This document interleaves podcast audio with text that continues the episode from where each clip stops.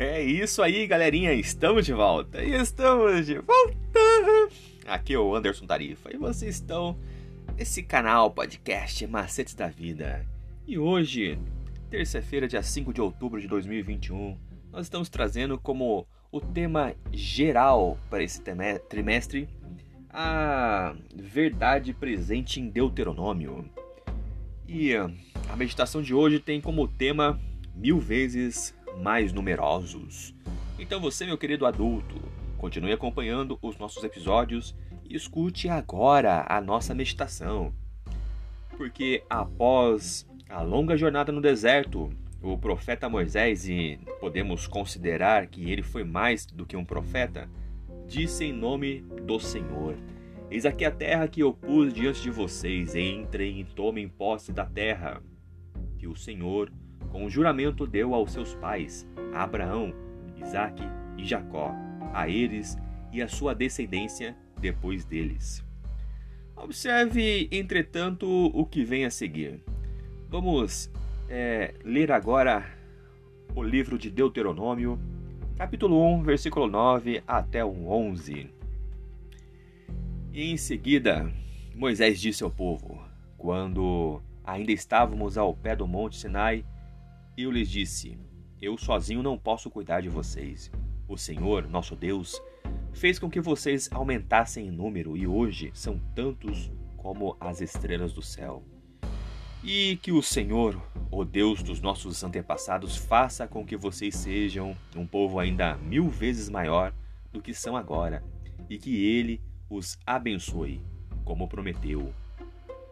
E em meio a peregrinações no deserto, eles foram abençoados pela graça. Durante quarenta anos, tu os sustentaste no deserto, e nada lhes faltou. As roupas que eles usavam não envelheceram e os seus pés não ficaram inchados. E Moisés pediu a Deus que lhes multiplicasse mil vezes mais do que o Senhor já havia feito. Agora vamos ouvir também o livro de Deuteronômio, capítulo 1, do versículo 12 ao versículo 17. Mas como é que eu posso sozinho aguentar a carga pesada de resolver todas as coisas, as causas de todas as questões que aparecem no meio do povo?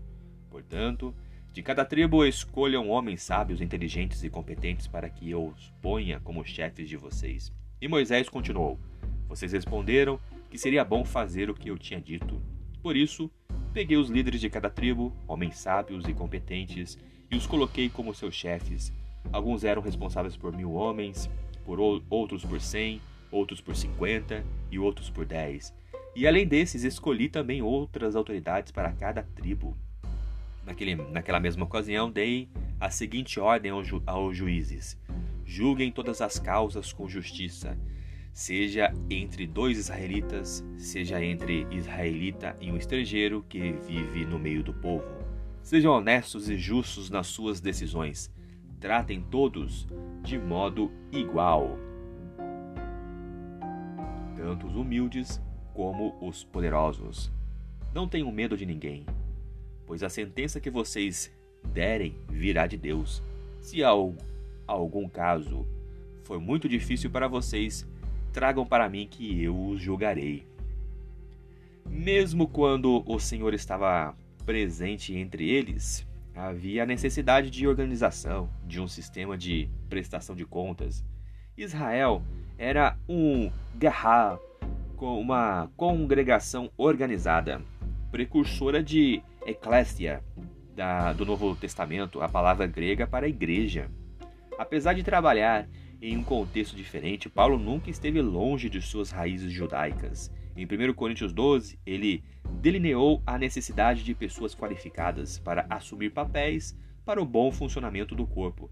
E assim, como podemos ver em Deuteronômio, o Gahar do deserto, a igreja do presente, assim como o agarrar daquele, daquela época, precisa ser um corpo unificado com pessoas desempenhando vários papéis segundo os seus dons.